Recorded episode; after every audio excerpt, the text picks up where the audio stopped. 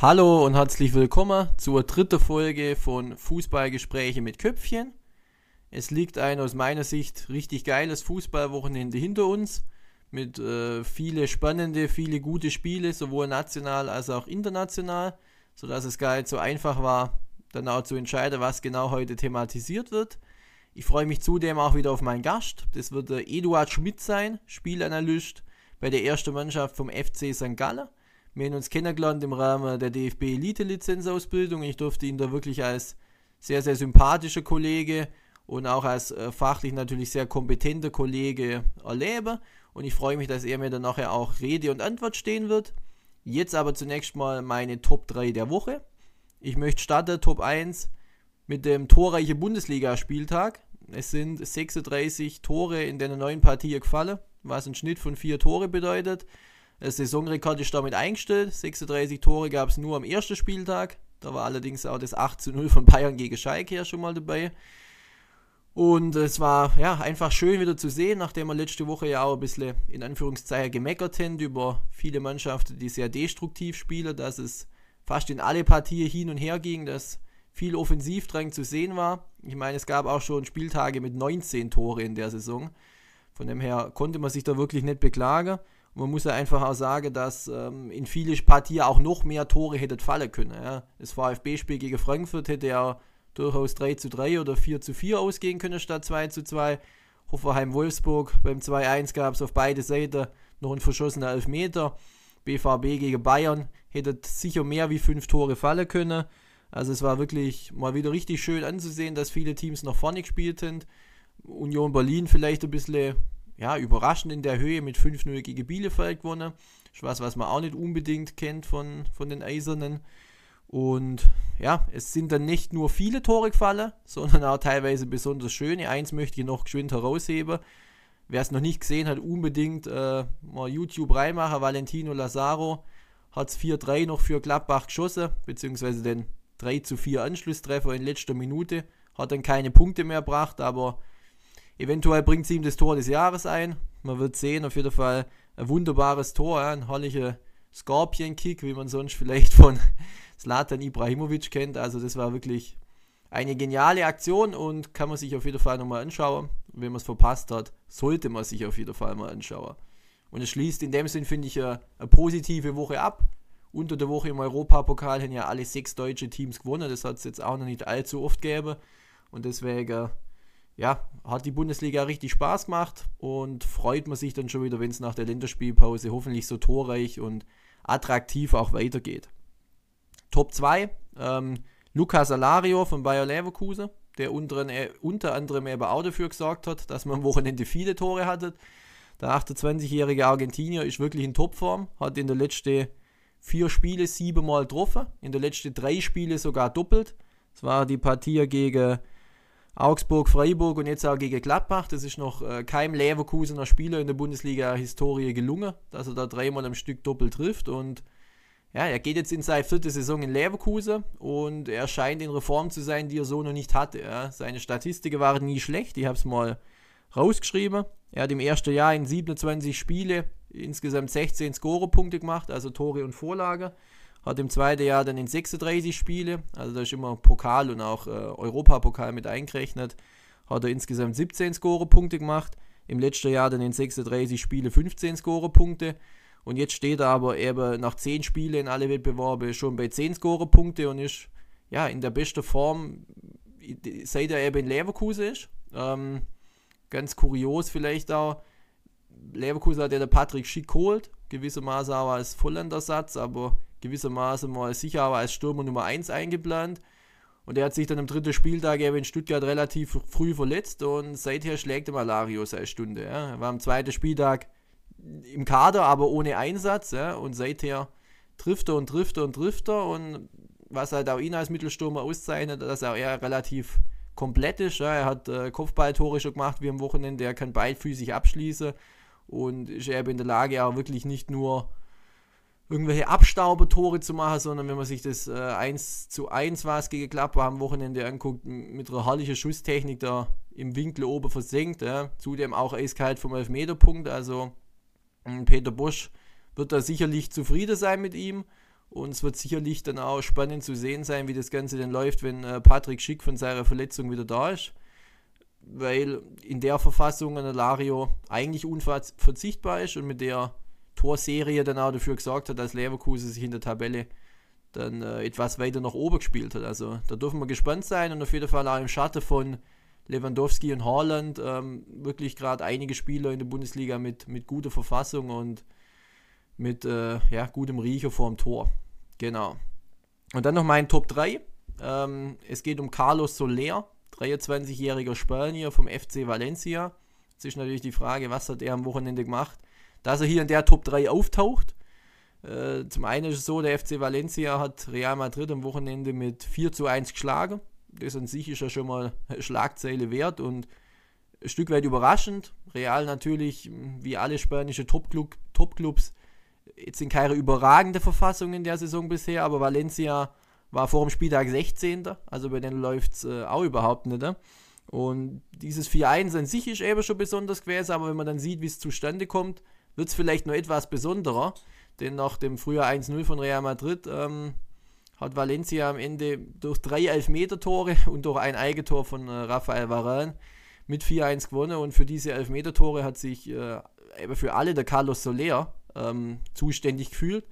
Man muss dazu sagen, er hat in der Vorwoche, in der 90. Minute plus 9, also in der 99. Minute, einen Elfmeter zum 2-2 gegen Getafe noch verwandelt und ist jetzt dann auch gegen Real Madrid antreten. Setzt den Elfmeter wieder von sich aus gesehen links. Courtois im Madrider Tor hält den Ball. Soler bekommt den Nachschuss, schießt den an rechte Pfosten und Yunus Musa, ein ganz junger Spieler, drückt den Nachschuss dann über die Linie. Ja. So weit, so gut. Nach langer Videoüberprüfung ähm, ist dann aber rausgekommen, dass eben jener Musa halt zu früh in den Strafraum reinläuft und der Elfmeter deswegen wiederholt werden muss laut neuer Regel ist es ja auch möglich, dass dann ein anderer Spieler antritt. Aber Soler trotz äh, Fehrschuss vom Punkt und trotz Fehrschuss beim Nachschuss, ja, einfach unbeeindruckt, schießt da den zweiten Elfmeter. Wieder von sich aus gesehen links, wieder hat Courtois die Ecke, wieder berührt er den Ball, aber der Ball geht rein und Valencia gleicht aus. Dann folgt er aber das äh, auch relativ kuriose Eigentor von Varane. Und dann gibt es in der zweiten Halbzeit wieder Elfmeter für Valencia und wieder schnappt sich Soler den Ball und schießt diesmal rechts von sich aus gesehen und macht ihn auch rein. Und weil das noch nicht genug war, verursacht Ramos dann auch noch einen Handelfmeter. Und es gibt wieder Elfmeter und dann schießt wieder Carlos Soler von sich aus gesehen rechts rein. Und so ein Elfmeter-Dreierpack gibt es, glaube ich, eben nicht allzu oft. Und dann eben noch unter der Berücksichtigung, dass er den Erster ja eigentlich verschossen hat. Ganz schön mutige Aktion und ähm, Ende aber wichtig, weil Valencia das Spiel so gewinnen konnte. Und weil Soler sich eben stark vom Punkt zeigt mit den vier Treffer in den letzten zwei Spielen. Auch das wäre sicherlich was, wo man sich, wenn man es noch nicht gesehen hat, auf YouTube äh, gerne mal anschauen kann. Dann gibt es auch noch äh, Flop 1 der Woche, sage ich mal. Weil wenn man es jetzt hier schon von Elfmeter hatte, es gab ja auch an dem Bundesligaspieltag 10 Elfmeter, ähm, was Rekord seit langer, langer Zeit mal wieder war. Ähm, dann gibt es nochmal was, was ich euch ans Herz lege. Äh, Premier League, West Ham United gegen FC Fulham. West Ham schießt spät in der Nachspielzeit das 1-0 und Fulham bekommt dann in der 96. Minute tatsächlich noch den Elfmeter.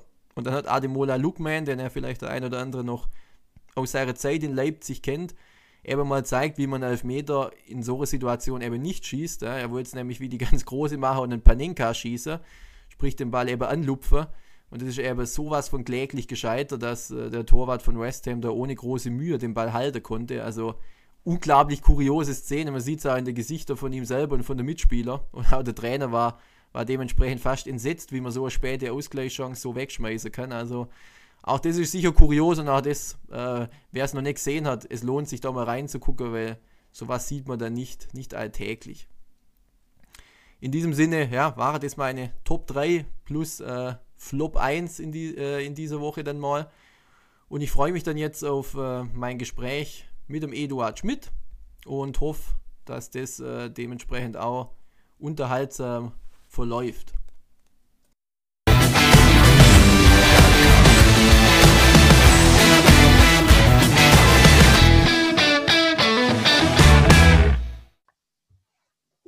So, hallo Eduard. Ich darf dich nochmal begrüßen und unsere Zuhörer nochmal vorstellen.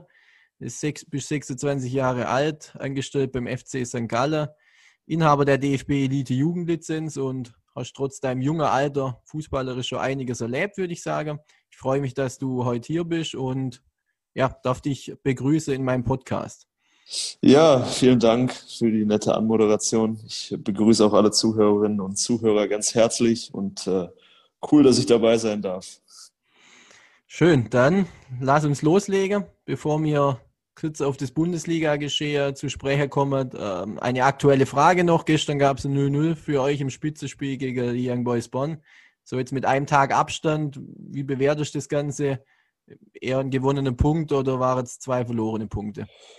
Ich, ich, glaube auch historisch gesehen war das äh, erstmal ein gewonnener Punkt. Äh, man muss dazu wissen, das letzte Mal hat der FC St. Gallen einen Punkt geholt in äh, Bern in der Saison 2016, 2017. Also das ist schon ein paar Jahre her. Ein Sieg gab es das letzte Mal in Bern 2004, 2005. Da kann man ungefähr abmessen daran, äh, wie, wie schwer das historisch gesehen für, die, für den Verein war, in Bern zu gewinnen. Ähm, ich glaube, wir waren letztes Jahr fast näher dran, als wir 3 zu 4 in Bern einmal verloren haben. Äh, da waren wir mit der Leistung sehr zufrieden. Da hat es vielleicht äh, andere Faktoren gehabt, dass wir nicht gewonnen haben. Und ja, gestern sind wir durchaus zufrieden mit dem Punkt. Es war ein Spiel, wo wir durchaus so unsere Konterchancen hatten, aber wir haben ein bisschen auf eine andere Art und Weise gespielt, wie wir es sonst gewohnt sind. Vielleicht nicht ganz so aktiv, was auch an einem sehr guten Gegner lag. Aber insgesamt ist es ein Punkt, der auch einfach zeigt, dass die Mannschaft ähm, sehr gut, äh, ja, sehr gut zusammen funktioniert hat in dem Fall, wirklich leidenschaftlich verteidigt hat. Das klingt fast wie ein Klischee. Und äh, wir hatten jetzt vielleicht in ein paar Spielen davor ein bisschen Pech, als wir, als wir eigentlich die Spiele dominiert haben und dann unglücklich verloren haben. Und jetzt haben wir vielleicht mal das nötige Glück gehabt, andersrum. Und äh, dementsprechend ist es in Ordnung und es ist auch ein besseres Gefühl, ähm, mit einem Punkt in die Länderspielpause jetzt zu gehen, als mit einer Niederlage. Deswegen passt das schon so. Okay, schön, dann hört sich das ja gut an und dann habe ich dich ja einigermaßen gut gelaunt im Mikro auf jeden Fall.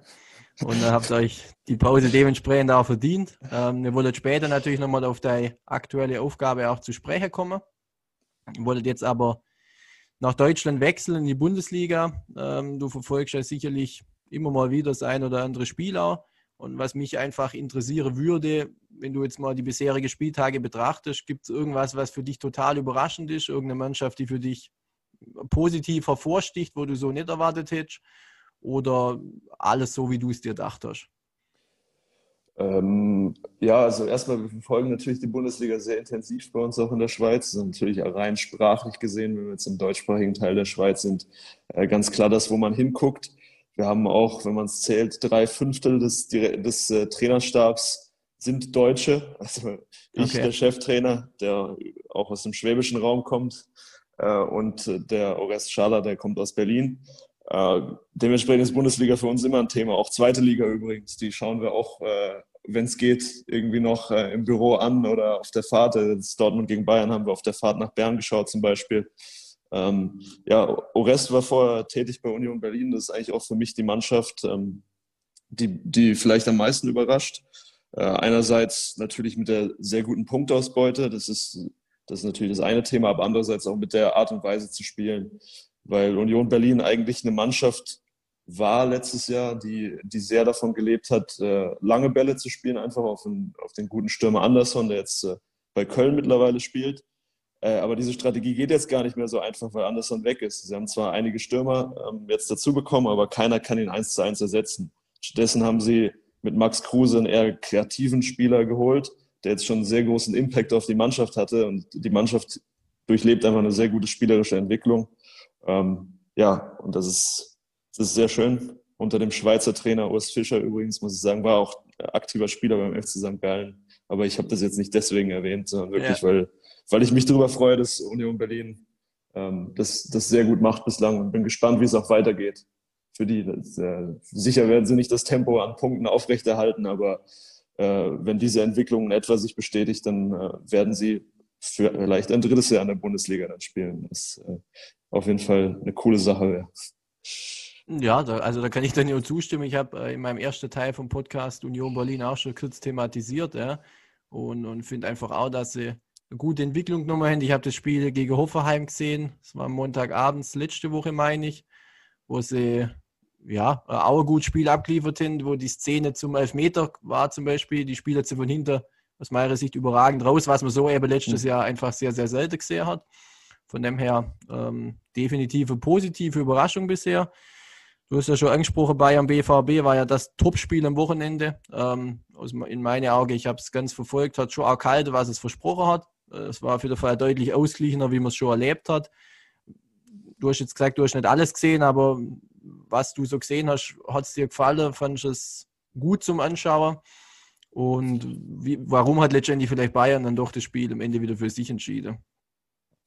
Ähm, ja, also das, was wir gesehen haben im Bus, äh, hat auf jeden Fall Spaß gemacht, weil es, war ganz interessant und das ist vielleicht auch der Punkt, den ich, den ich in der Bundesliga dann häufig interessant finde, wenn man in der Schweizer Liga arbeitet äh, und sich dann nebenbei noch ein äh, Spiel auf, auf dem iPad auf dem zweiten Screen anguckt, dass der Schweizer Liga fällt halt sofort der Tempounterschied auf zwischen zwischen dem Spiel von Bayern und Dortmund und, und der Schweizer Liga. Und das ist jetzt auch nicht despektierlich gemeint, ja. äh, weil's, äh, aber es ist halt einfach so, dass es in der Bundesliga ein anderes Tempo gespielt wird und dafür war äh, das Spiel eben auch einfach maßgebend sozusagen. Also es äh, ist jetzt durchaus ein Trend in der Bundesliga, dass, dass viele Mannschaften in eine ähnliche Richtung gehen, dass sie zwar Lösungen durchaus bei, bei, bei Ballbesitz haben, aber die Intensität ist weiterhin das Merkmal der Bundesliga, was halt auch spätestens seit Klopp-Zeiten beim BVB war und das hat sich auch mehr jetzt wieder gespiegelt in, in dem Spiel zwischen Bayern und Dortmund. Bayern ist letztendlich die, letztendlich die Mannschaft, die es noch konsequenter vielleicht macht, während Dortmund äh,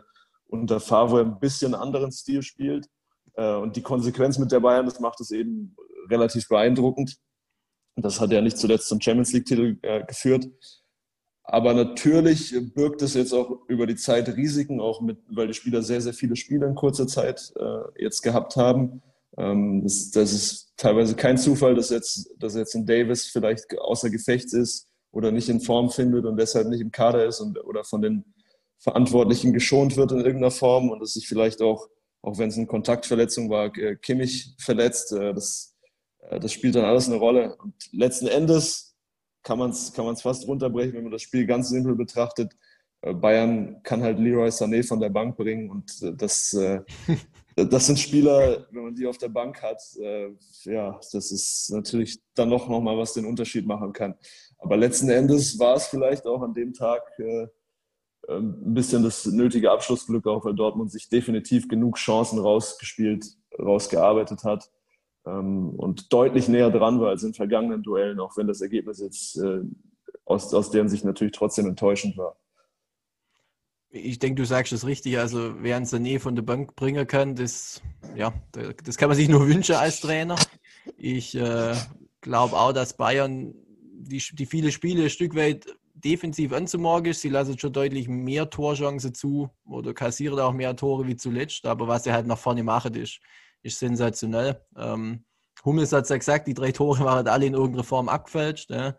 Äh, das, das hat vielleicht auch der, der Ausschlag gegeben, aber ich glaube, man hat schon trotz allem gesehen, wieso Bayern München vermutlich die weltweit beste Mannschaft ist zurzeit. Ich würde jetzt gerne noch mal schön einhaken zu dem, was du vorher gesagt hast, dass ihr die Bundesliga intensiv verfolgt, aber auch viel auf die zweite Liga schaut. Ähm, meine Frage, meine zweite Liga fraglos auch interessant, aber ist es vielleicht für euch irgendwie auch für, für Neuverpflichtungen potenziell interessanter in der zweiten Liga zu schauen? Oder ist es einfach, welche Gründe hat es, dass ihr da auch so genau drauf schaut?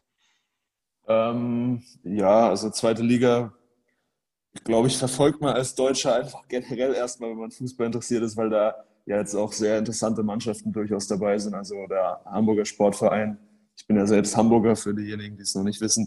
Äh, der Hamburger Sportverein ist natürlich eher eine Mannschaft, die man in der Bundesliga vermuten würde erstmal. Ähm, St. Pauli ist eine interessante Mannschaft natürlich auch als, als Hamburger. Äh, dann sind noch andere wirklich Traditionsteams da und es ist äh, eine ganz interessante Mischung, die allein deshalb schon spannend zu verfolgen ist.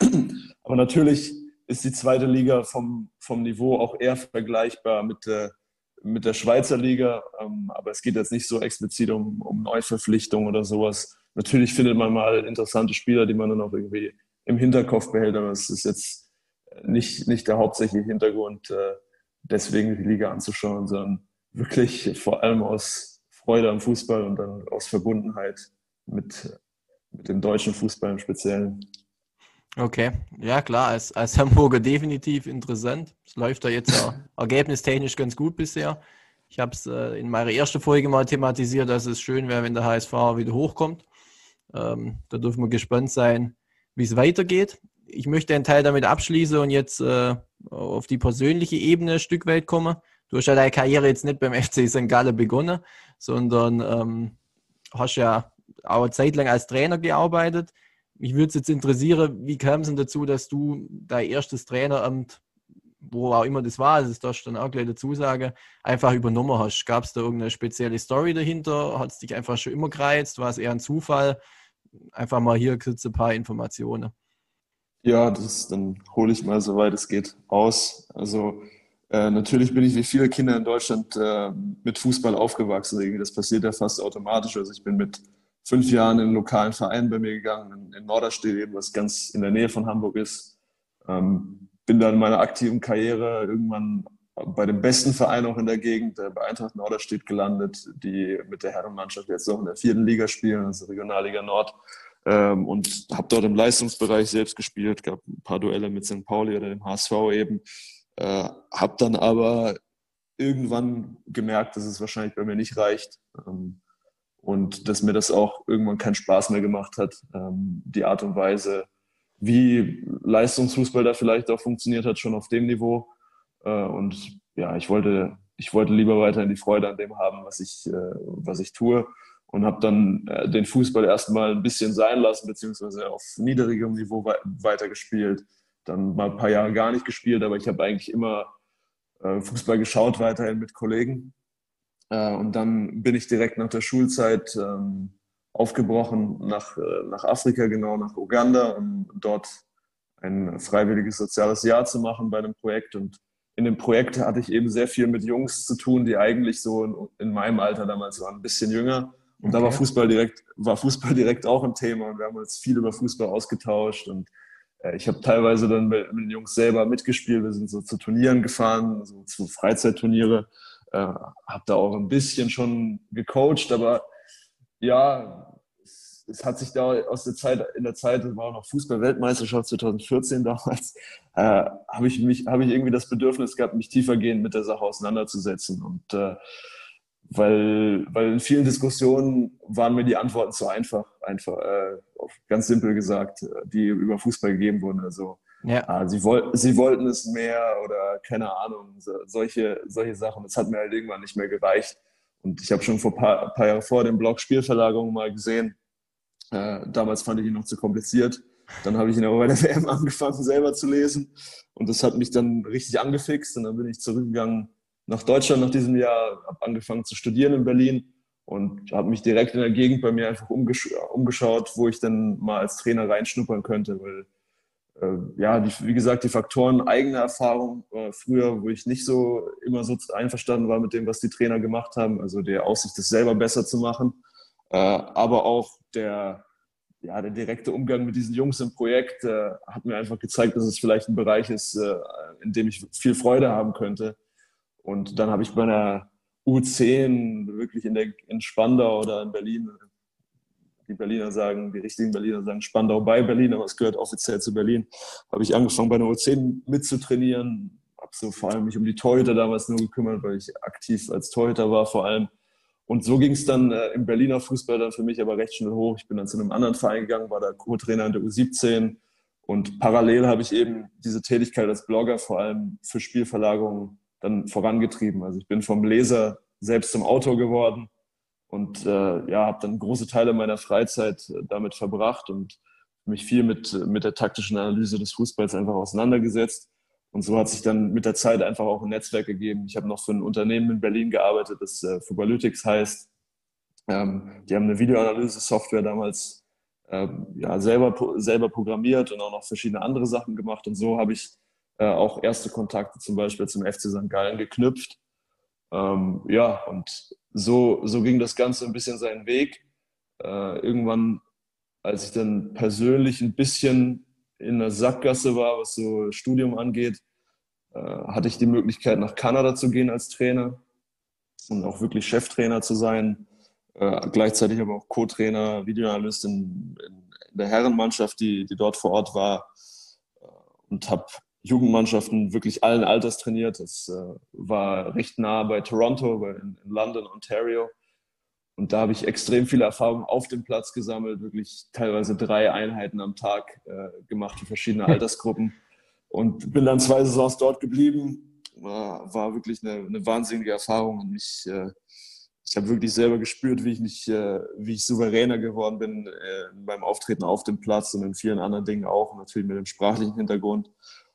Und von, von da bin ich dann nochmal nach Deutschland zurück, habe äh, ausgeholfen meinem Verein, äh, der auch noch relativ bekannt sein sollte, den etwas älteren Zuhörern Wacker Burghausen, spielt jetzt auch in der Regionalliga ja. Bayern. Habe ich äh, die U19 mit trainiert, ein halbes Jahr lang, die Rückrunde. Und dann ergab sich so äh, dieser Kontakt zu St. Gallen. Ähm, wie gesagt, der, der war schon vorher da zu, zu gewissen Personen dort. Und dann ergab sich der Kontakt zum, zum Cheftrainer und wir haben uns über einen längeren Zeitraum ausgetauscht. Peter Zeitler und ich haben dann halt gemerkt, vor allem menschlich passt es sehr gut und inhaltlich sind wir auch auf einer Wellenlänge und dann als Bedarf genau auf der Position des, des Spielanalysten bzw. Co-Trainer Spielanalyse war, äh, hat sich dann der Verein entschieden, dort auf mich zu bauen und äh, ich kann, glaube ich, sagen, dass wir das beidseitig bis jetzt noch nicht bereut haben. Also das war jetzt eigentlich mein ganzes Leben erzählt. ja, also ich, ich glaube, ich habe am Anfang nicht nichts Falsches gesagt, wo ich erwähnt habe, dass du doch schon einiges erlebt hast, ja. Ähm, und die Station hast du jetzt ja einmal für uns auch so ein bisschen abgearbeitet. Ich würde es insgesamt nochmal schon ein bisschen aufdröseln. Ähm, ja. Für alle, die es vielleicht auch nicht so wissen, für alle Zuhörer, Spielverlagerung, Blog und so weiter, ist, ja, ist eben Taktikseite die die Spiele analysiert, die Spielanalyse macht und, und da einfach ja, durchaus interessante Aspekte bietet und die, das weiß man vielleicht, weiß vielleicht auch nicht jeder, durchaus auch ein Karrieresprungbrett sein kann. Ich meine, der René Maric war ja da, glaube ich, ein bisschen Vorreiter, der jetzt äh, Co-Trainer ja. bei Borussia Mönchengladbach ist. Also ähm, es ist jetzt noch kein gewöhnlicher Weg, aber es ist auch kein ganz ungewöhnlicher Weg, dass man aus der Schiene dann ein bisschen in den Profifußball reinkommen kann. Ähm, was mich interessieren würde, in, in kürzer Fassung vielleicht, ich meine, man fängt als Trainer an, es ist erstmal was Ungewohntes. Wann hast du oder wie schnell hast du gemerkt, boah, das, was ich da mache, ist vielleicht gar nicht so schlecht. Ich bringe vielleicht doch was hin an die Jungs, die ich da trainiere. Hm, ich glaube, das, das merkt man recht schnell eigentlich. Das ist halt so eine häufig so eine intuitive Sache, wenn man sich selbst erstmal wohlfühlt dabei in der Rolle und wenn man wenn man merkt, dass, dass es von den Spielern angenommen wird, da, äh, da braucht man auch nicht viele Worte verlieren. Man sieht ja meistens äh, schon an der Art und Weise, wie, wie sie zum Training kommen, dass es den Spielern Spaß macht. Das war bei mir ganz früh so bei diesem U10-Training eben. Ja. Ich habe da mich um ein paar Torhüter gekümmert und ich habe halt gemerkt, wie die Freude hatten, wenn die zum Training gekommen sind, wie die besser geworden sind, äh, wie wir auch ein persönliches Verhältnis aufgebaut haben und und äh, das hat einfach Spaß gemacht, diese Entwicklung zuzuschauen. Und da habe ich schon gemerkt, okay, so schlecht bin ich jetzt in der Sache sicher nicht. Und äh, das könnte man mal weiter verfolgen, auch mit, vor allem natürlich mit älteren Spielern, wo dann, wo dann noch äh, taktische Aspekte eine größere Rolle spielen. Okay, ja, das ist, äh, wie du sagst, Kinder sind ja ehrlich, dann merkt man ja schnell an, äh, ob es dann Spaß macht oder eben nicht. Ja. Das, ähm, deswegen passt es dann auf jeden Fall. Du hast das Thema Kanada angesprochen, da muss ich jetzt auch nochmal nachhaken. Ähm, vielleicht könntest du nochmal ganz schön erklären, du hast dort die Jugendmannschaft vom FC London auch gecoacht. Ihr seid da auch, wie ich gelesen habe, Meister war in irgendeiner Art Liga, sage ich jetzt mal. Ähm, wie wichtig ist ein Fußball in Kanada? Was hat es dort für einen Stellewert? Ist ja jetzt für uns hier, hier weit weg. Ja? Ähm, ist jetzt auch keine Weltnation im Fußball, aber jetzt doch Spieler wie ein Alfonso Davis ja irgendwie rausbracht. Also wie ist der Vergleich Fußball in Kanada, Fußball hier so ein bisschen? Oder was für Erfahrungen hast du da gemacht mit deinen Jungs? Ja, es ist, es ist schon sehr interessant, ist, äh, was da in Kanada passiert mit dem Fußball. Es ist natürlich eine Randsportart, das muss man ganz klar sagen. Also es gibt äh, Sportarten, die viel populärer sind, namentlich natürlich Eishockey vor allem.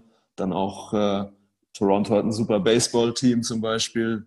Äh, die Toronto Raptors haben die NBA vor kurzem ja auch mal gewonnen. Ja. Äh, das, äh, das sind alles Sportarten, die erstmal vom Stellenwert höher sind, so auch diese klassischen ähm, angloamerikanischen Sportarten. würde ich mal sagen.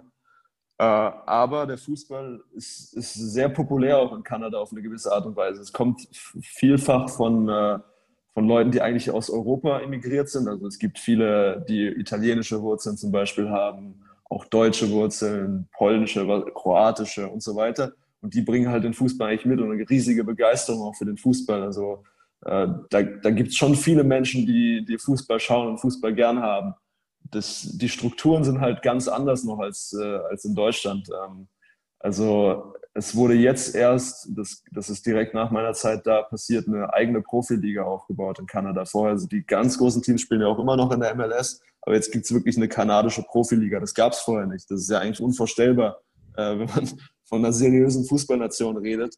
Und so, so ist halt bei gerade auf dem niedrigen Level Nachwuchsentwicklung gibt es jetzt noch nicht so richtig vereinheitlichte, Ligen, vereinheitlichte Ligensysteme. Das, das wurde jetzt in, vorangetrieben und da gibt es gute Konzepte und wirklich auch fähige Leute, die da arbeiten. Äh, jetzt sei es viele Kanadier auch, aber natürlich auch welche aus dem Ausland, die dorthin kommen. Ähm, und dort ist schon eine Entwicklung zu spüren. Das ist ein, Mann, ein Land, was sicher auch Potenzial hat im Fußball ist, gar nicht dann letztlich so anders als, als das, was wir in, in den USA immer wieder bereden. Aber es ist halt auch ein sehr großes Land, wo es nicht so einfach ist, diese Strukturen zu schaffen.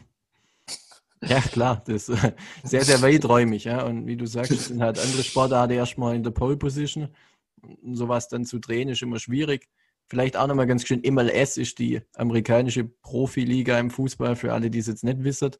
Ähm, man sagt ja immer so schön, der Fußball verbindet, bringt mehrere Nationen, Kulturen zusammen. Du hast jetzt gesagt, du warst in Uganda, hast dort auch teilweise über das Thema, mit dem Thema Fußball zu tun hat.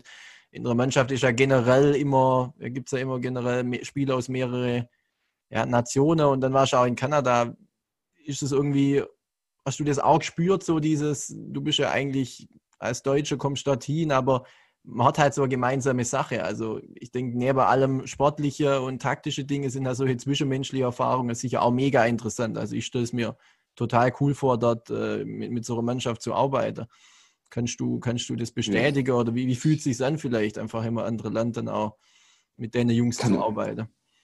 Kann ich absolut bestätigen, natürlich. Das ist, das ist mit einer der bereichertsten Punkte daran, vor allem, weil, weil Kanada jetzt auch ein Land ist, was sowieso ziemlich divers äh, aufgestellt ist. Und das hat sich natürlich auch in meinem Spielerkader dann wiedergespiegelt. Also waren zum Beispiel ein richtig guter Spieler, den ich da hatte, kam gerade erst aus Honduras mit seiner Familie. Der hat am Anfang wenig Englisch gesprochen und man hat wirklich gemerkt, wie der Fußball auch wichtig war dafür, dass er die Sprache lernt, dass er, äh, dass er noch mit Jungs mehr in Kontakt ist. Das hat er natürlich in der Schule auch und teilweise waren auch seine, seine Mitschüler mit im Verein. Das hat natürlich geholfen.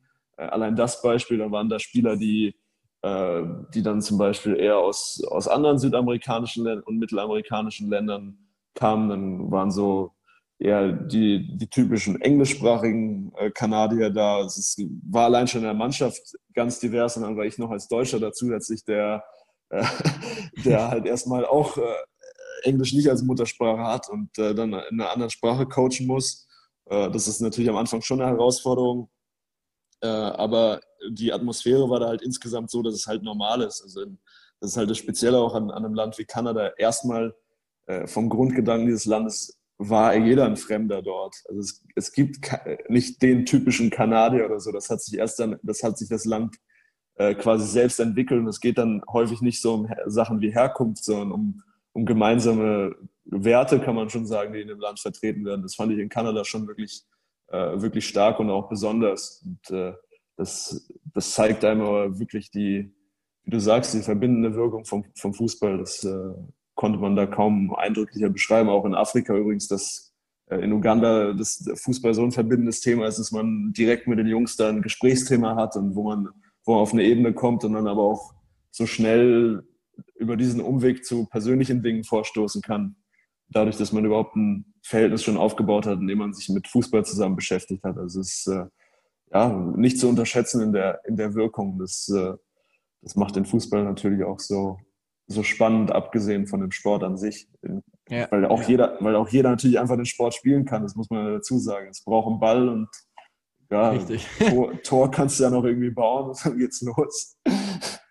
Ja, ja, nee, das ist auf jeden Fall toll, hört sich auch super an. Ähm, vielleicht daran anknüpfen noch geschwind. Ich Wie du sagst, Englisch ist jetzt nicht die Muttersprache. Man lernt es aber dann, denke ich, relativ schnell, wenn man es viel spricht. Ähm, profitierst ja. du da heute in irgendeiner Form davon, dass du jetzt, sage ich mal, auch, auch nicht nur die, die englische Sprache, sondern auch ein Stück weit die Fußballersprache, die Fachsprache ähm, dann auch nutzen kannst in St. Gallen. Ich weiß jetzt nicht genau, wie euer Kader da aufgestellt ist, aber ich könnte mir schon vorstellen, dass du mit dem einen oder anderen Spieler vielleicht auch über Englisch dann in Kontakt trittst. Äh, ja, das ist, das ist wirklich ein interessanter Punkt, den du ansprichst. Äh, wir haben, wenn wir den Kader uns anschauen, einige deutschsprachige Spieler, also Schweizer, ein paar Deutsche. Ja. Ähm, dann haben wir einen großen Block von französischsprachigen Spielern. Äh, die werden quasi sprachlich vom Cheftrainer abgedeckt. Äh, der, der, Peter Zeidler war in seinem ersten Berufsleben Französischlehrer unter anderem, deswegen passt das ganz gut. Er hatte auch eine ja. hohe Affinität. Äh, und wir haben noch ein paar Spanier, ähm, wobei Englisch wirklich das verbindende Element ist, weil viele natürlich aus der französischsprachigen Gruppe dann auch ein bisschen Englisch zumindest sprechen können. Ein konkretes Beispiel wäre jetzt äh, unser Kapitän Jordi Quintier, der ganz spannender Karriereverlauf des der kommt aus der Jugend von Barcelona, hat mit Messi trainiert, äh, wirklich auch ein typischer Barca-Sechser eigentlich, wie man sich vorstellt. Und äh, der, ist, der ist halt äh, im Vergleich zum Rest unseres Kaders schon auch etwas älter. Das heißt in unserem konkreten Fall 27. Okay. Das ist bei, das ist bei uns schon alt, ja. Das ist auch ungefähr meine Altersklasse. Entsprechend, äh, ja, mit dem, mit dem tausche ich mich zum Beispiel auf Englisch aus und äh, der hat halt schon viel erlebt und hat äh, ein sehr gutes Verständnis vom Fußball und da können wir uns auch auf Englisch äh, sehr gut und im Detail halt auch austauschen, zum Beispiel über gewisse Dinge, wenn wir uns Szenen anschauen oder so. Und äh, dahingehend hilft es dann schon. Wobei, wobei bei mir jetzt auch nicht nur die Zeit äh, in Kanada dafür prägend war, sondern die, diese Community, was die es eigentlich gibt rund um diese Spielverlagerungsszene, sage ich mal, die ist ja nicht nur deutschsprachig, sondern da über diese, äh, über diese Community habe ich Kontakte zu, zu Trainern Analysten aus aller Welt, die auch englischsprachig sind und die Sprache, in der wir uns über Fußball unterhalten, ist halt einfach Englisch. Also ich schreibe jeden Tag äh, viele Nachrichten auf Englisch, kriege viele Nachrichten auf Englisch. Das ist halt normal, äh, weil ja, man, man, braucht im Fußball halt irgendwie auch eine Sprache, die die, die verschiedenen Leute verbinden kann und Englisch ist in der Funktion halt äh, recht passend. Und ja, ganz klar. Aber mit der Zeit in Kanada bin ich jetzt natürlich erst recht in der englischen Sprache zu Hause. Also als ich als aus Kanada wiedergekommen bin, erstes Training auf Deutsch coachen. Also ich dachte jetzt, das äh, Coachen auf Deutsch war da dann wie, wie als ich nach Kanada gekommen bin, auf ein Englisch coachen musste. Ich wollte dann irgendwelche Jungs, irgendwelche bayerischen Jungs fast auf Englisch coachen. Und dann ja, okay, aber, spannend, aber da, spannend, ja. Naja, du, du bist halt so gewohnt, dann das einfach alles auf Englisch auf dem Platz zu sagen. Ist, dann musst du dich erstmal daran erinnern, dass, dass ja in Deutschland Deutsch gesprochen wird. Ja, ich denke aber, man sieht dann auch, wie komplex das dann teilweise in Profimannschaft auch ist. Das, das äh, ist ja einfach alles auch jetzt so ganz einfach. Ähm, du hast ja angesprochen, ja, du bist dann über den Kontakt zum, zum Cheftrainer Peter Zeidler nach St. Gallen gekommen. Hast auch angesprochen, dass er ein Schwabe ist. Ich glaube, dass er auch, wenn er von hier kommt, vielerorts schon ein bisschen unter dem Radar läuft. Deswegen äh, von mir schon zwei, drei Infos noch. Also er ist in Schwäbisch Gmünd geboren und hat in der Jugend unter, also nicht in der Jugend, hat als, als aktiver unter anderem als Spielertrainer in Tübingen gearbeitet, war beim VfB 2 Kickers, also hat hier in der Gegend schon einiges gemacht. Ähm, was ist er für ein Typ so? Also, wie gesagt, ich denke, dass er für viele ein bisschen unterm Radar fliegt, aber er leistet da sehr, sehr gute Arbeit bei euch. Ähm, was ist seine Vorstellung von Fußball? Und wie viel kannst du von ihm auch mitnehmen in der täglichen Arbeit? Ja, also der, der Peter Zeidler ist natürlich dann auch geprägt von der, von der Zeit ähm, in Hoffenheim, wo er Co-Trainer war von Ralf Rangnick und dann ist er später noch nach Salzburg gegangen, war dort Cheftrainer bei Liefering, also der zweiten Mannschaft und ist dann auch für relativ kurze Zeit äh, Cheftrainer gewesen äh, bei der ersten Mannschaft von Red Bull Salzburg und das ist auch der Spielstil, mit, mit dem man ihn am meisten in Verbindung bringen kann. Aber äh, also das, das Pressing-Element, das Umschaltelement ist bei uns, ist bei uns sehr dominant, äh, wenn man rein vom Taktischen ausgeht. Andererseits geht es auch und das ist dann vielleicht der Einfluss, der, der aus, aus anderen Zeiten kam, auch aus der, dem französischsprachigen Raum. Schon, es steht schon auch wirklich das Fußballspielen gleichzeitig im Vordergrund. Also wir sind jetzt keine Mannschaft, die vom Selbstbild immer nur den Ball lang nach vorne haut und dann nur um zweite Bälle kämpft oder nur nur irgendwie diesen Kampf im Vordergrund hat oder nur ja. die Umschaltaktion, sondern es geht schon auch ums Fußballspielen. Das geht jetzt nicht in, in jedem Spiel, kann man das nicht durchbringen. Äh, aber es, es ist jetzt nicht nur das, äh, wie es ein Kollege bei uns bei der Trainerlizenz mal genannt hat, ist nicht nur Flughafen, was wir spielen, sondern es, äh, der Ball sieht, soll auch den Boden sehen. Aber ja, und die Spieler sollen auch große Freiheit haben. Da komme ich eigentlich zum, zum Punkt, der, der, beim, der beim Peter Zeidler entscheidend ist, ist die menschliche Komponente, wo man wirklich auch neben wirklich den, den taktischen Aspekten viel mitnehmen kann von ihm und wo ich auch schon viel mitgenommen habe, äh, wie er auf wirklich positive Art und Weise die, die Mannschaft führt, ohne, ohne großen Zwang, ohne, ohne dass, dass jemand extrem Druck bekommt, sondern wirklich positiv. Und das spiegelt sich dann auch darin wieder, dass wir versuchen, eher Sachen bei Spielern positiv hervorzuheben. Also das Lernen so zu gestalten, dass sie an ihren eigenen guten Aktionen lernen, als, als immer, ihnen immer nur zu sagen, du machst das schlecht, du machst das schlecht. Und das spiegelt sich halt in allem wieder. Und äh, das, diese Art von Menschenführung ist die ganz große Stärke, warum die Spieler aber dem Trainer auch vertrauen und äh, sie wissen halt, dass sie, dass sie gleichzeitig dadurch eine gewisse Freiheit bekommen und das, das wissen sie zu schätzen. Und deswegen funktioniert die Art und Weise, wie wir spielen, gerade auch äh, gut bis sehr gut. Aber natürlich können wir noch Fortschritte machen. Und das ja. äh, hoffe das ich auch immer. Das geht immer, ja. Aber ich kann es ja unterstreichen. Also, letztes Jahr war er der Vizemeister. Ähm, aber dieses Jahr steht er ja wieder gut dabei. Von dem her unterstreicht es das, was du auch gesagt hast. Für dich war es ja, korrigiere mich, wenn es falsch ist, dann praktisch mit der Vizemeisterschaft die erste Saison, die abgeschlossen wurde. Ähm, es war für dich sicher ja. auch ein Stück weit, oder ist es falsch? Nee, war richtig. Ist okay, war richtig, ja. Ähm, wie, wie ist denn dein Fazit so ausgefallen? Oder was erlebt man in so einem Jahr mit einer Vizemeisterschaft in der ersten Schweizer Liga? Da gibt es ja sicher viele Erinnerungen, viele Erfahrungen. Vielleicht einfach mal die Gefühlslage da ganz kurz zusammenfassen.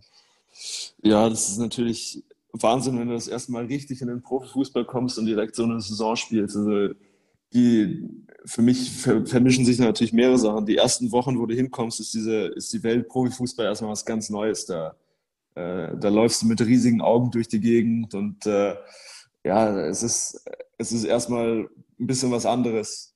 Wobei man natürlich dann schnell feststellt, wie bei vielen Sachen, dass es letztlich doch auch was ganz Normales ist und das äh, Spieler normale Menschen sind, dass, äh, dass andere Trainer normale Menschen sind und dass, äh, äh dass das alles jetzt äh, gar nicht so überhöht werden muss. Aber es ist natürlich trotzdem eine andere Situation. Und wenn man dann jetzt reinkommt äh, und, und die Mannschaft sofort, sofort so gut performt, dann ist es natürlich erstmal Wahnsinn. Weil auch die, die ersten Erlebnisse, wenn man mal damals noch vor Corona in, in einem vollen Stadion spielen durfte, 20.000 Zuschauer die Stimmung machen und wenn dann die Spieler nach dem Spiel gefeiert werden, wenn man selber irgendwie mit auf dem Platz äh, steht, rumläuft, dann nach dem Spiel rumsteht und es einfach nur genießen kann. Äh, da war eigentlich das, was ich am beeindruckendsten fand, äh, kurz vor Weihnachten, da haben wir gegen Zürich, glaube ich, 3-0 verloren, also hoch verloren. Ja. Eigentlich kein schlechtes Spiel gemacht, aber wir haben verloren. War das letzte Spiel vor Weihnachten, das Stadion war voll und trotz dieser Niederlage sind eben eigentlich alle Leute noch 15 Minuten nach Abpfiff da gewesen. Wir haben alle gemeinsam eine Ehrenrunde vor Weihnachten noch gemacht, wo, wo auch der gesamte Staff eben dabei war. Und äh, das war ein emotionaler Moment. Das war Gänsehaut, die man da schon auf dem Feld bekommen hat. Äh, davon, davon träumt man vielleicht auch als kleines Kind, dass man mal in so Ganz einem vollen Stadion stehen darf. Und äh, das war natürlich richtig cool. Ähm, ja, und abgesehen davon ist es dann, wie ich, wie ich schon gesagt habe, ist halt vieles dann auch zur Normalität geworden, einfach, was, was dann eben auch wichtig ist. Das ist halt letztlich dann auch ein Job, den man ja, macht. Ja. Und, und äh, das war dann aber ein schönes Feedback mit der Tabellenposition, dass, äh, dass der Job wohl auch ganz gut gemacht wurde von uns allen. Das, jetzt die Zeit ist, ist, ist vielleicht fast noch interessanter oder jetzt, weil sie auch gerade so aktuell ist, die Mannschaft verändert sich, es gibt Abgänge. Wir können uns nicht mehr daran messen, was letztes Jahr passiert ist, sondern wir müssen und dürfen nach vorne schauen, wieder was Neues entwickeln. Und diese Herausforderung ist, auch sehr reizvoll gerade. Ähm, und damit wird man immer bei Mannschaften von der Größe vom FC St. Gallen zu, zu kämpfen, vielleicht gar nicht zu kämpfen, sondern zu tun haben, einfach, dass die besten Spieler eben den Verein verlassen und den nächsten Schritt machen wollen. Und damit umzugehen, das ist jetzt gerade wirklich eine sehr spannende Phase. Okay, okay. Spricht da klar dann aber auch wieder dafür, dass man einiges richtig gemacht hat, wenn Spieler interessant sind für andere Vereine. Ähm, und nicht, wie du es glaube auch gesagt hast, es gibt vermutlich, ich bin jetzt noch nicht in der Situation, aber ich glaube, es gibt vermutlich wenig Schöneres, wie dass man sein Hobby dann letztendlich, so hat es ja mal angefangen, dann auch zum Beruf machen kann und, und tagtäglich damit zum tun hat. Ja. Also stelle ich mir wirklich auch sehr, genau. sehr interessant vor. Was vielleicht jetzt der Zuhörer dann sicher auch noch mal interessiert, ähm, was sind denn genau deine Aufgaben? Was machst du denn eigentlich den ganzen Tag als Spielanalyst? ja, vieles. Ähm, also jetzt in, um klassischen Tag zu skizzieren. Wir treffen uns um 8 Uhr meistens zur Trainersitzung. Da sind die, ist der Cheftrainer dabei natürlich, die beiden äh, Co-Trainer, die auch auf dem Platz tätig sind. Ich bin dabei und der Tortrainer ist dabei und noch der Athletiktrainer, oder der ist auch zuständig für alles, was medizinische Fragen angeht und Reha. Ja. Und dort besprechen wir dann erstmal den Tag, wo wo ich auch ganz normal Input geben kann als Teil des Trainerteams. Also ich bin da jetzt nicht äh, separat oder darf meine Meinung nicht sagen oder darf nicht mitreden, wenn es um Trainingsplanung geht, sondern es wird eben gemeinsam entschieden unter Führung des Cheftrainers. Da bin ich schon involviert. Dann äh, gibt es meistens gemeinsames Frühstück mit der Mannschaft, wo dann äh, sich die Spieler einfinden, man begrüßt sich und nach diesem Frühstück gehen wir dann meistens ähm, eine Videoanalyse durch, die ich vorher schon vorbereitet habe ähm, zusammen mit dem Cheftrainer, die Co-Trainer sind dann häufig auch dabei. Und im Anschluss wird dann diese Analyse auch dem Team gezeigt am selben Tag. Und bevor das Training um 10 Uhr losgeht, das Training nehme ich dann auf. Dafür habe ich äh, so ein Hochstativ, was ich ausfahre und mitnehme auf den Platz. Wenn das Training vorbei ist, gibt es teilweise noch Mittagessen. Unabhängig davon beschäftige ich mich so oder so nochmal mit dem Training, schaue mir das Material an, schaue, was wir davon gebrauchen könnten, ähm, pflegt das auch entsprechend äh, in, in, in, eine Datenbank ein, die wir haben. Wir benutzen da SAP Sports One, wo, wo wir eben mittlerweile fast alle Spielformen haben, die wir jetzt gemacht haben, alle Übungen. Und dort wird das auch dokumentiert und mit Video hinterlegt. Und dann gibt es eben noch immer verschiedene andere Aufgaben, äh, Gegnervorbereitung, dann schaue ich mir mal den Gegner an, später noch nachmittags. Dann äh, fallen mitunter individuelle Gespräche mit Spielern an, die wir mit Videos auch unterlegen. Da gibt es bei uns keinen klaren Plan, dass wir jetzt ja. jede, jede Woche mit jedem Spieler alles durchgehen, sondern eben nach Bedarf, manchmal mit zwei, drei Spielern zusammen. Ähm, manchmal gibt es wirklich wie so eine Art Stundenplan, dass jeder 15 Minuten mal äh, vorbeischaut. Der Cheftrainer und ich unterhalten uns mit dem Spieler und schauen ein paar Szenen an, äh, die ich vorher selektiert habe. Ja, und all sowas kommt dann eben zusammen an dem Tag und dann ist es meistens abends, dann gehe noch laufen oder Krafttraining machen. ja. Geht's ab, geht's ab nach Hause. Ja, also ich glaube, man kann sich vorstellen, es wird dir nicht langweilig, ja. Wenn man das alles so sieht, Trainingsvorbereitung, Nachbereitung, Spielvorbereitung, Nachbereitung, Gegneranalyse, da gibt es äh, definitiv viel zu tun. Ähm, zwei Fragen relativ schnell, ja. die mich noch interessieren würden. Ähm, du hast ja jetzt mit mir zusammen auch die Elite-Lizenz gemacht. A-Lizenz ist ja sicher ein Ziel noch vielleicht. Hast du in Zukunft ja. vor, selber irgendwann oder ist es ein Ziel von dir, zu sagen, einmal selber als Cheftrainer auf dem Platz zu stehen? Man kann ja im Fußball immer schwierig vorausblicken, aber könntest du es dir vorstellen, auch selber als Cheftrainer irgendwo zu arbeiten? Ja, vorstellen kann ich es mir auf jeden Fall, ähm, aber ich kann mir viele Sachen vorstellen. äh, ich war ja auch schon als Trainer tätig, also abwegig ist nicht. Und äh, die, die Rolle, die ich äh, jetzt gerade habe, ist, ist ja auch der Trainerrolle letzten Endes nicht so fern. Also wir, wir, reden häufig bei der Rolle eher davon Co-Trainer-Spielanalyse, weil ich schon auf eine Art und Weise ja. eher ein Co-Trainer bin. Und äh, ich bin in erster Linie bin ich ein Fachmann für Fußball und nicht für, für Videotechnik. Das verwechseln Leute gerne. In Videotechnik bin ich zum Beispiel gar nicht so gut. Da gibt es Kollegen, die sicher viel, viel besser sind, aber ich definiere mich auch dann eher über das Inhaltliche des Fußballs und das ist dann natürlich nicht so weit weg vom, äh, von einem Cheftrainerposten, der natürlich auf verschiedenen Niveaus sein kann. Also ich muss jetzt nicht das wäre vermessen zu sagen, ich werde jetzt Cheftrainer in der ersten Bundesliga oder in der Schweizer Super League. Äh, es kann auch natürlich ein Cheftrainerposten im Jugendbereich sein. Äh, aber es gibt auch andere Bereiche des Fußballs, die mich sehr reizen. Also der Job, den ich jetzt mache, ist erstmal super. Also ich kann mir vorstellen, den noch länger weiterzumachen. Ja. Äh, dann gibt es einen großen Bereich des Scoutings im Fußball, mit dem ich auch immer mal wieder in Berührung komme, der einfach auch sehr spannend ist, weil letzten Endes, äh, das, äh, das weiß man als Trainer, das weiß man aber vor allem auch in der Rolle dann als, als, als äh, sportlicher Leiter oder Planer in dem Bereich, dass Spieler entscheidend sind im Fußball. Und wenn man, da ist Scouting natürlich ein extrem spannender Bereich auch. Und äh, so der Job, den ich jetzt habe, ist da irgendwo äh, zwischen allem und eröffnet viele Möglichkeiten, äh, das, da später noch in andere Bereiche zu gehen. Aber ich mache mir darüber jetzt noch nicht so konkrete Gedanken. Äh, ich okay, habe jetzt erstmal okay. noch in, in, der Rolle äh, Vertrag bis 2022 und bin zufrieden in der Rolle. Ich, ich fülle die voll aus und was danach kommt, das äh, werde ich dann bei Zeit entscheiden. Das ist auch eine eine Sache, die Peter Zeidler gerne mal sagt, Entscheidungen soll man treffen, wenn sie anfallen. Und Richtig. So, so, so, gehe ich das in dem Thema auch an. Also, ja, ja. ja klar, Fußball ist ja auch so schnelllebig, also es, es macht ja gar nicht Sinn, großartig vorauszuplanen, aber wie du sagst, es gibt da viele Möglichkeiten, viele interessante Dinge, die man da machen kann und ich kann auf jeden Fall schon mal sagen, dass ich dir, egal was du machst, danach viel Erfolg wünsche. Ähm, letzte Frage noch. Bitte, letzte Frage noch, bevor wir noch zur wirklichen Schnellfragerunde dann kommen. Auch hier äh, kurze Antwort vielleicht. Ähm, jetzt sitzt du unabhängig vom FC St. Gallen daheim auf dem Sofa vielleicht oder vor dem iPad oder wo auch immer und schaust dir Spiele aus, aus der Premier League an, wegen mir Man City, Liverpool oder so. Mit welchem Auge schaust du das an?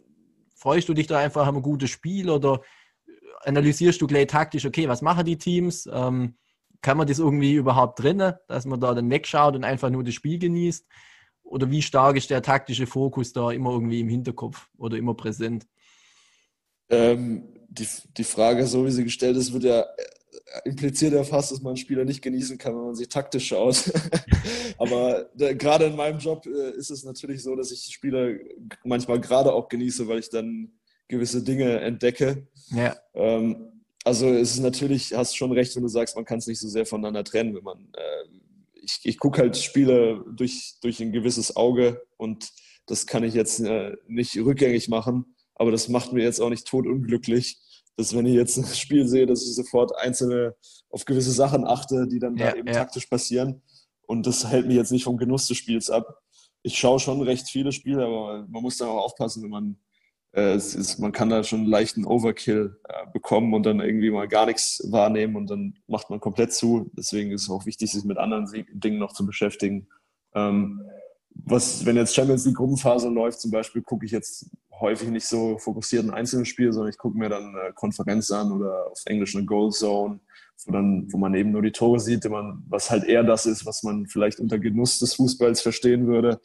Äh, und dann lasse ich mich da auch manchmal ein bisschen mehr berieseln. Und äh, ich muss jetzt nicht zwanghaft dann, dann direkt in die Analyse gehen, aber wie gesagt, es passiert dann halt ja, häufig ja. automatisch. Äh, aber natürlich gibt es dann auch direkten Zusammenhang zur Arbeit und man kriegt manchmal gerade durch das Schauen von, von anderen Spielen Ideen für das eigene Spiel. Das ist natürlich jetzt auch nicht zu verachten. Das machen wir dann. Ist häufig auch interessant im Trainerteam, sich nach, am Tag danach über Champions League auszutauschen und zu sagen, boah, hast du das gesehen, wie wir das gemacht haben? Vielleicht ist das eine Idee für uns auch oder sich mal zusammen Szenen anzuschauen.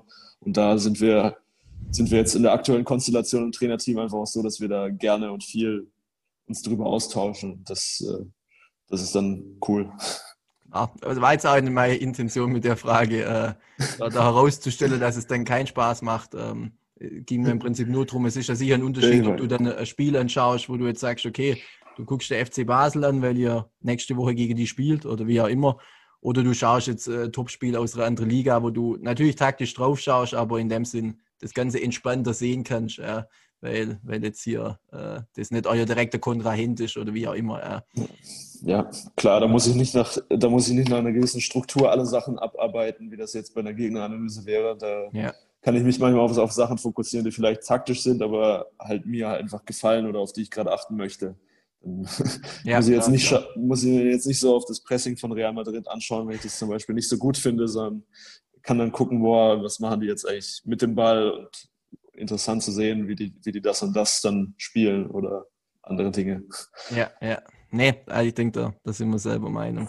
Äh, dann will ich hier mit, mit deinen Punkten abschließen. Ich habe noch äh, Schnellfragerunde am Ende, wo ich dir Optionen gäbe, die du bitte, bitte ohne großes Überlegen oder ohne große das, Begründung ähm, beantwortest. Ähm, und würde einfach mal gleich mal, mal starten. Darauf freue ich mich schon mal. Das, Darauf freue ich das ist ein cooles Format.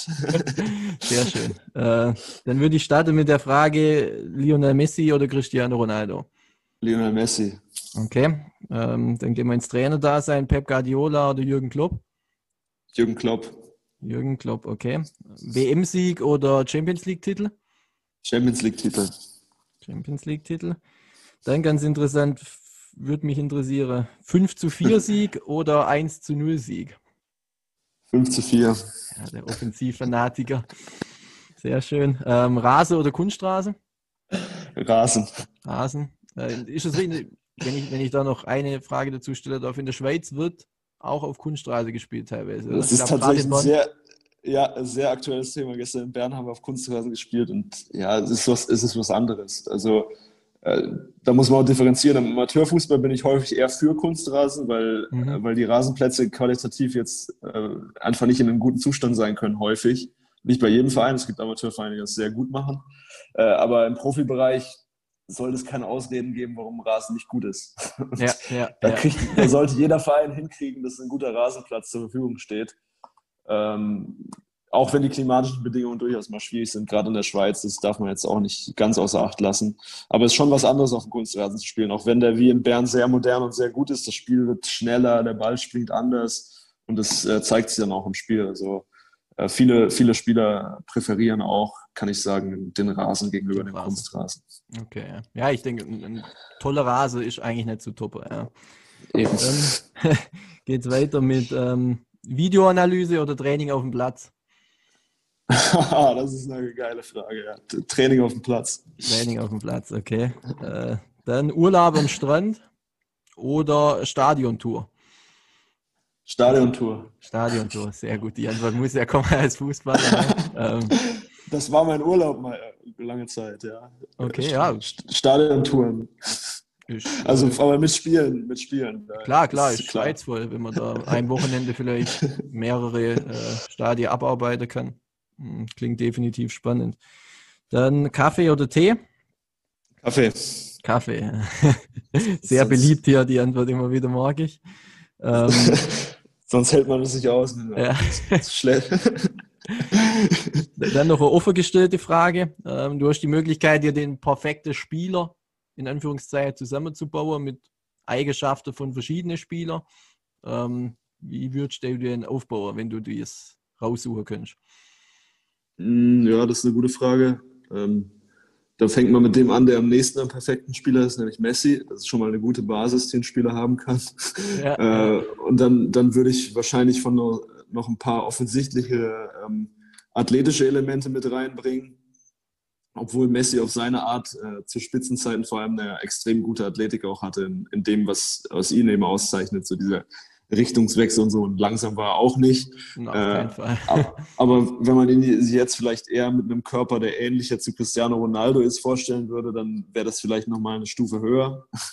äh, auf, aber ja, dann noch, wenn, er, wenn ich noch ein Element dazu nehmen könnte, würde ich wahrscheinlich dann noch was von Busquets dazu nehmen. Wirklich das globale Verständnis auch, auch von der Sechserposition. Äh, das Spiel zu lenken und zu verstehen, das, das hat mich immer begeistert und das, deswegen ist das auch ein Spieler, der, der mich sehr fasziniert. Und wenn man, wenn man da schon ungefähr einen Mix hinbekommt, dann wäre man schon äh, sehr nah an einem sehr guten Fußballspieler, der vor allem auch wahrscheinlich jede Position auf dem Feld spielen könnte. Und das finde ich dann auch einen speziellen Reiz. Das mag ich dann auch sehr gerne, wenn Spieler auf verschiedenen Positionen sehr gut spielen können. Und ich denke, ein Spieler, der die Fähigkeiten von Messi, Busquets und Ronaldo auf sich vereinen würde, ja, der könnte wohl überall spielen, vielleicht sogar im Tor, wenn der ja, Torwart eine rote Karte bekommt.